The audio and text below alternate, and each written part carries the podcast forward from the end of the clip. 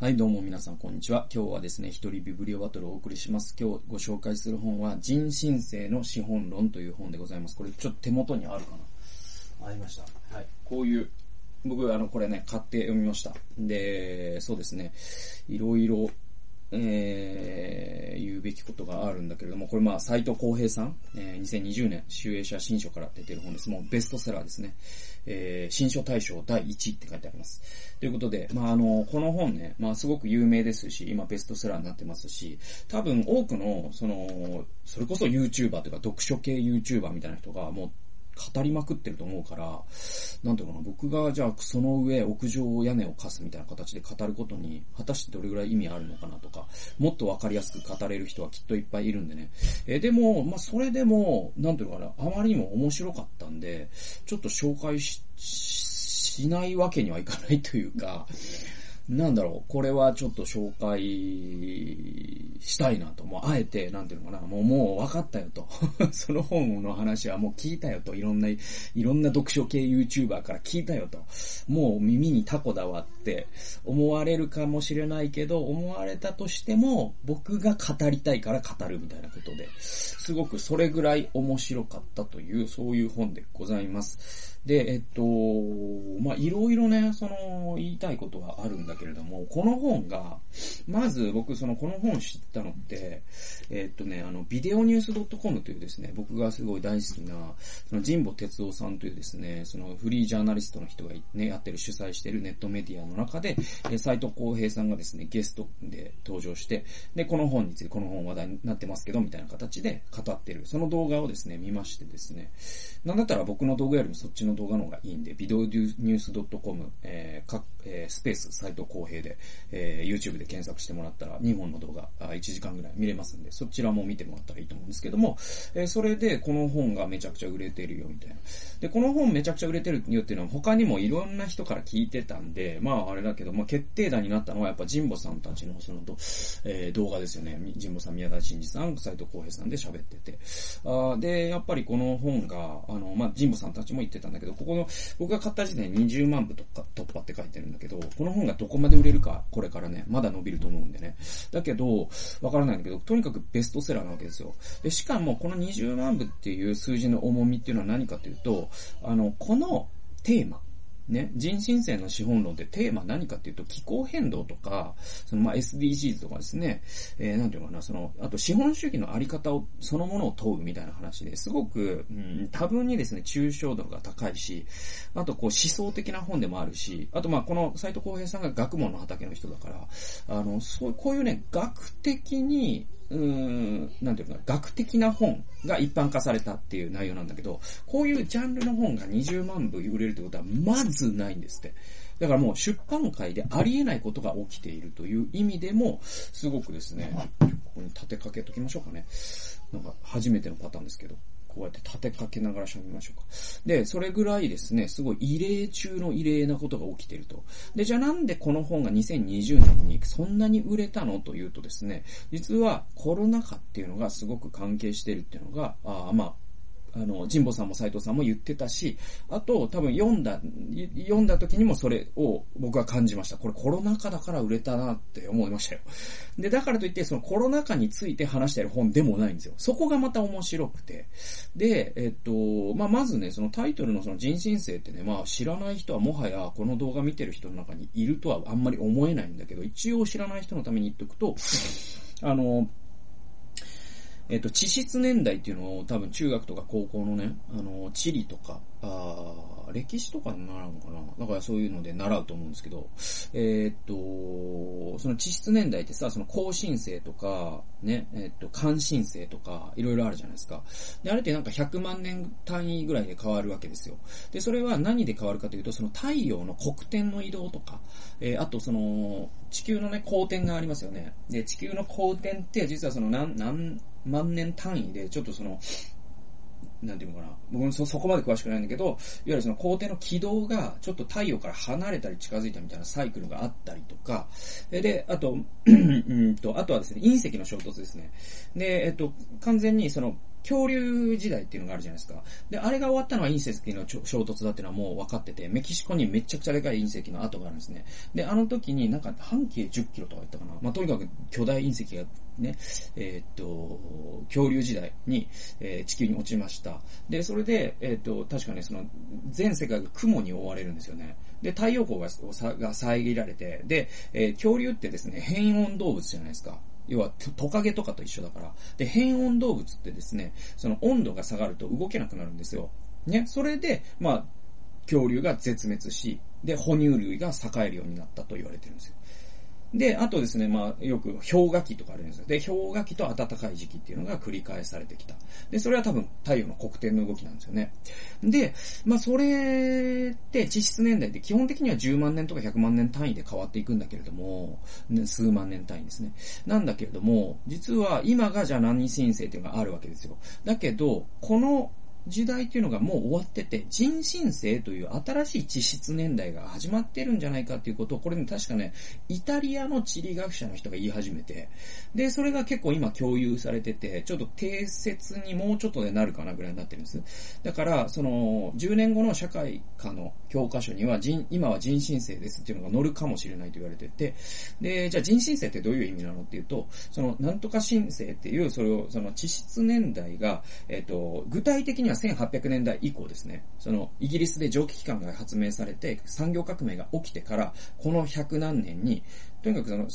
えっ、と、世界の気温っていうのが、地球の気温っていうのががっつり変わったんです。で、それはその地質年代が変わった時ぐらい変わってるんですよ。だからこれってもう人間のね、あのー、経済活動によって、地球のその地質年代が変わったらしいぞ、どうやらっていうことに、やっと科学者たちが今気づき始めて、それを我々は人新世と呼んでるわけですよ。で、まあそこにはその気候温暖化とかですね、二酸化炭素のね、はい、CO2 の排出とかいろんなことが関わってくるんだけれども、で、その資本論という、だからこのタイトルにこの本のエッセンスすべて入ってて、あの、人新世っていうのはまさに環境破壊とか気候変動の話じゃないですか。で、資本論って何かっていうと、その経済活動の話なんですよ。経済活動の枠組みの話なんですね。で、資本論ってまあ、マルクスの資本論じゃないですか。で、マルクスの資本論って何を言ったかというと、この、えー、資本主義の経済というのが必ず矛盾をもたらすってことを指摘した本なんです。で、マルクスは、うんと、いろんなことを言ったんだけれども、実は、この本のもっと、まあ、一番面白い部分でもあるんだけれども、あの、メガプロジェクトっていうのが出てる、出てくるんですよ。で、メガプロジェクトって何かっていうと、その、マルクスはですね、その資本論を書いた後にもいっぱい言語を書き溜めてて、資本論を完成させようとしてたんです。で、第1巻、第2巻、第3巻が確かね、資本論ってあるんだけど、第1巻だけがマルクスによる著作で、2巻と3巻はエンゲルスが、えー、マルクスとのその手紙のやり取りとかを再編編集して書いた、なんていうのか、書物なので、あの、著者はむしろエンゲリスなんですよ。マルクスのね、スポンサーの。で、うんと、だから、実は資本論って未完の作品なんですよね。で、えっと、今、メガプロジェクトって何かっていうと、世界中のマルクス研究者たちが、そのマルクスのいろんな断片っていうのがあるわけですよ。資本論以降の。それは手紙であったりとか、そのマルクスってもう大英図書館にね、こもってひたすら文献読んでた人だから、その、えー、マルクスが本に書いたメモとか、あと読書メモですね。僕のエヴァードントみたいなやつですよ。で、そういうのとか、いろんなその日記とかですね、そういうあらゆるマルクスのテキストって実は今まだ集大成ができてないんです。それぐらい多いんですよ、マルクスの書いたものって。で、しかも彼は悪筆なので、すごく読解読するのも難しいっていうことで、ずっと手つかずだったんだけど、ここへ来てですね、今世界中の研究者たちが、ね、その、協力して、そのマルクスの全部の断片、後期マルクスが何を考えたのかということを、要はその未完の資本論の2巻とか3巻っていうのを復元しようっていうかさ、そういう試みが今行われているんですよ。うん。で、えー、斉藤さんはこのメガプロジェクトの一員でもあるんです。で、そうすると、その資本論でマルクスが、その幻の2巻3巻でですね、マルクスがじゃあ何を言おうとしたかっていうことを実は組み合わせていくと、マルクスは資本主義によって2つの搾取されるものがあるって言ったんですよ。で、我々がよく知っているマクスマルクスがね、搾取されるって言ったのは労働者じゃないですか。つまり、その貧富の搾取、あさえー、格差ですね。で今の言葉で言うと貧富の格差なんだけど、マルクスの言葉でで言うと資本家と労働者ですよ。で、資本家が生産手段を独占したことによって、労働者は労働を搾取されるという、そして労働自体が阻害されるということを、まあ、あ論破、ね、か、えっ、ー、と、看破したのが、えっ、ー、と、マルクスの資本論の一環なんだけれども、その後期のマルクスを見ていくと、実はもう一つ搾取されるものがあると、資本主義によって。で、それが自然界だって言ったんですよ、マルクスは。つまり、この人申請のという前半、タイトルの前半部分でですね、えっ、ー、と、環境のことじゃないですか。で、後半の部分の資本論って人間のことじゃないですか。貧富の格差ですよね。今の社会の、だから、えー、ね、まあ今の世界ってちょっと本当に気が狂ってて、上位38人の富豪っていうのがいるんですよ。ジェフ・ベゾスとかですね。イーロン・マックスとかいろんな人がいるんですけど、そういう、うん、あの、ビル・ゲイツとかね。で、その上位38人の富豪の、えっ、ー、と、資産、個人が所有している資産っていうのを全部合わせると、えっ、ー、と、下から36億人かな今の地球にいるね、36億人の資産の合計と同じになるっていう、ちょっと気が狂ってるんですね、今のし、今の、その、全世界の富の不均衡っていうのが。で、これがまさにそのマルクスが指摘したことでもあるし、その富の不均衡っていうことと、この地球環境のシステム全体がおかしくなり始めているっていうことが、実はどっかで繋がってるんだと。深く繋がってるんだっていうことを、まあ、この本で斉藤さんは論証していくんですよ。まあ、そういう意味でめちゃくちゃ面白い。そしてそれが今のコロナ禍という中で売れたという必然。そういったことを考えたときに、まあ、この本っていうのは、まあもう聞き飽きたよと言われるリスクを冒してでもなんか紹介しておきたいなと思ったということで、結構メモも多いんで複数回に及ぶと思いますけれども、ちょっとね、まああの、ぜひね、これ買って読んだ方が早いんじゃねって思うんだけど、僕の解説聞くよりね。えでもまあ僕がこういうことを重要だと思ったんだな、みたいなことも、ちょっと紹介しながら、あなんだろう、僕のメモの断片をそれこそ、えー、ね、うん、パラフレーズ、リフレーズしながら、あ皆さんと共有できたらなと。で、まあ僕がこうやって語ることで、まあ僕の脳みそにも焼き付くんで、なんかこう、一石二鳥だなということもあって、えー、シェアしたいと思いました。えー、27から28ページ、帝国主義的、あ、ごめんなさい、帝国的生活様式という言葉が出てくるんですね。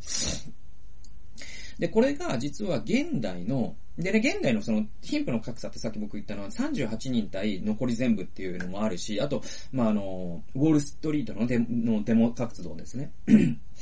えー、オキュパイで、えー、ウォールストリート運動ですよ。で、リーマンショックの後のね、まあ、あの時には1%対99%という言い方がされましたけど、でも、それって、要は先進国の中の1%の富豪と、先進国の中の99%の、まあ、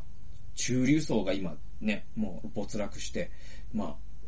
日々の生活にも、こ、ね、大変カツカツだという我々のような99%がいるわけじゃないですか。だけど、実はその、もっと大きな地球っていう枠組みで見ると、グローバルサウスとグローバルノースっていうのがあるって今言われてるんです。で、昔って、サウスとノースじゃないか。つまり、あの、南北問題と言われてましたよね。で、北側の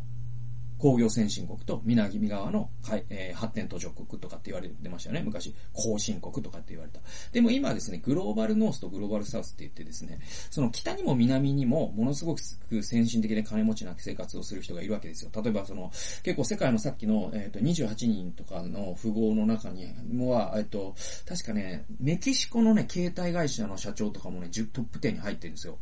で、あと、ロシアの、えっ、と、ボルシェビキって言って、うんと、まあ、そういう、なんだろう、そのプーチンと近いようなビジネスマンとかも入ってたりとか、あと中国のアリババのね、あの、ジャック・マーとかも入ってるしとかってなるから、そうすると、その今まで我々が分類してきたサウスとノースではないじゃないですか。で、でいて、世界中にそのグローバルサウスと言われる、その、まあ、生活水準が、例えば、まあ、1日2ドル以下で生活する人っていうのが、まだ何億人っていう単位でいるし、で、もうちょっとやっぱり、そそれを基準を引き上げたとしても、やっぱりですね、あの、もうやっぱり先進国に暮らす、まあ我々のようなね、99%だったとしても先進国に暮らす人たちのその医療へのアクセスとか、えー、綺麗な水道へのアクセスとかですね、電気へのアクセスとか、あそういったものとはちょっと隔絶されたような、え、生活をする人がやっぱ何十億人単位でいる。で、そっちの方が実は多数なんですよね。で、そうするとグローバルノースって大体多分ヨーロッパとかが5億人とかね、で、えっと、アメリカ3億人。で、日本が1億何千万人とか。で、中国の富裕層が1億人とか。全部合わせていくと多分グローバルノースって、20億人足らず、十何億人とかだと思うんですよ。10億、10億、十数億人。で、じゃあ残りの人たちがグローバルサウスに分類されるわけです。で、これはだから50何億人とかっていう単位になるわけですよ。で、で、多分日本に住んでる人はほとんどの人がグローバルノースの一員という生活水準になってしまうわけです。で、こういう南北問題って今もその、要は、えっ、ー、と、脱構築されながらも残っているんですよ。じゃあこれのことを、えー、あるですね、社会学者がですね、えー、帝国性、帝国的生活様式というふうに呼んでます。えー、27から28ページ、えー、ドイツの社会学者ウルリヒ・ブラントとマルクス・ビッセンは、グローバルサウスからの資源やエネルギーの手脱に基づいた先進国のライフスタイルを帝国的生活様式、過去インペリアル、えー、レベルス、レベンス・ヴィーセ、レベンスベイスみたいな、これドイツ語ね。えー、で、インペリアルライフスタイルってことかな。多分ね、えー、英語にするとね。インペリアルライフスタイルと呼んでいると。で、えっ、ー、と、えー、帝国的生活様式とは要するにグローバルノースにおける大量生産、大量消費型社会のことだ。はい。つまり帝国的生活様式ってですね、なんか帝国って言葉が出てくるからね、昔のなんかこう、えっ、ー、と、ヨーロッパのね、宗主国がアフリカにプランテーションを作ってとかっていうことを、えー、想像するかもしれないけど、今の、えーえー、帝国、要は21世紀の帝国的生活様式って、要するに我々が営んでる生活そのものなんです。つまり、ユニクロに行って安い医療を変えたりとか、ね、吉野家に行って400円の牛丼が食べられたりとかっていうことを支える、その物流のシステムとか考えると必ず開発途上国の犠牲があるんです。そして多くの石油が消費されてるんです。物流によって。で、このシステムを回すために、我々がこの便利な安価な、ね、デフレの時代を生きていけるというのは、それはカツカツだとおっしゃるかもしれないけれど、それでもユニクロで1000円で安い品質の高い、ね、えー、T シャツが買えるということの裏には、多くの人たちの搾取的労働があったりとか、開発途上国のその綿花とかですね、土地を消耗させながら、あやる、営む農業があったりとか、そしてそれを運ぶための大量の二酸化炭素を排出とか、そういったシステムのもとに我々はこの便利な生活を営んでいる。だとしたらこれはもう帝国的な生活様式だよねっていうことが、このドイツの二人の社会学者が言っていることです。で、それは、先進国に暮らす私たちにとっては豊かな生活を実現してくれる。その結果、帝国的生活様式は望ましく魅力的なものとして受け入れられている。だが、その裏ではグローバルサウスの地域や社会集団から手脱し、えー、さらには私たちの豊かな生活を、の代償を落ち着ける構造が存在するのである。これ僕さっき、さっき言ったことですね。問題は、このような手脱や代償の転嫁なしには、帝国的生活様式は維持できないということだ。グローバルサウスの人たちの生活条件の悪化は、え、資本主義の前提条件であり、南北の支配的従属関係は例外的事態ではなく平常運転なのであるということですね。はい。だからこれ、手脱や代償の転嫁なしには帝国的生活様式は維持できない。つまり我々のそのグローバルノースのですね、10億人ぐらいの人々が本当に便利で快適に生きていくためには、グローバルサウスの人々の生活の悪化なしにはそれは実は成り立ってないんですよってことです。で、これって例外的状況じゃなくて、平常運転。これが通常の状態。我々が普通に営んでいる経済活動というものが、その、もうデフォルトとして、グローバルサウスの人たちの犠牲の上にしか成り立たないんだということに、を我々はまず知らなきゃいけない。これが、まあ、帝国的生活様式という、え、言葉の背後にあるメッセージでございます。でね、じゃあ具体的にはどういう話があるかというと、例えばですよ、その環境負荷、環境負荷って言うんだけど、その、環境がね、破壊されたことによって、我々何も困らないじゃないかって先進国の我々はよく言うんですよ。でもこれ間違ってて、我々は確かにあんまり今んとこ困ってないかもしれないけど、すでに開発途上国の人は気候変動によってめちゃくちゃダメージ受けてるんですよ。で、しかもこれ不平等ですごく。ね、あの、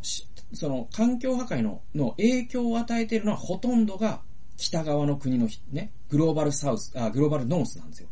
だけど、その割を食うのはほとんどがグローバルサウスなんですよ。これおかしいですよね。俺が食べた、ね、えー、食事のゴミを片付けるのはお前だ、みたいな態度なんですよ。その態度にの、にしか今の資本主義って実はその態度を維持することでもあるんです。今の資本主義を維持するってことは。